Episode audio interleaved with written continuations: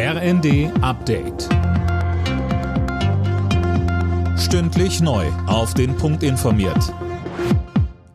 Ich bin Johannes Schmidt. Guten Abend. Die deutsche Botschaft in der Ukraine wird, wenn auch vorerst nur eingeschränkt, die Arbeit wieder aufnehmen. Das hat Außenministerin Baerbock bei einem Treffen mit ihrem ukrainischen Amtskollegen angekündigt. Baerbock sagte der Ukraine in Kiew außerdem weitere Unterstützung zu, auch militärisch. Waffenlieferungen bedeuten, dass es nicht noch mehr von diesen furchtbaren Kriegsverbrechen, die ich heute noch mal so sichtbar vor Augen geführt bekommen habe, in eurem Land, vor allen Dingen im Osten, geben kann und wird.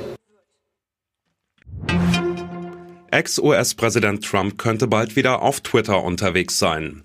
Unternehmer Elon Musk will seine Sperrung aufheben, wenn er den Kurznachrichtendienst demnächst übernimmt. Die Begründung? Trumps Twitter-Verbannung sei ein Fehler gewesen, der die amerikanische Gesellschaft noch weiter gespalten habe. Musk will demnach statt dauerhafter Sperrungen begrenzte Auszeiten für Nutzer, die die Twitter-Regeln missachten. Im Fall der beiden getöteten Polizisten im rheinland-pfälzischen Kusel hat die Staatsanwaltschaft jetzt Mordanklage erhoben.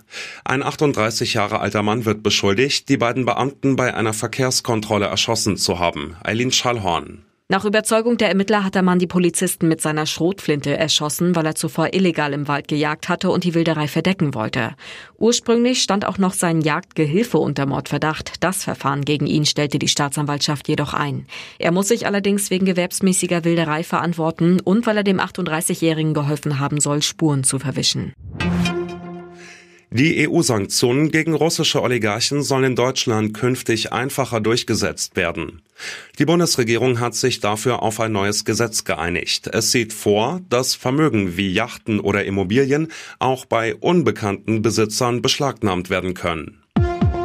Alle Nachrichten auf rnd.de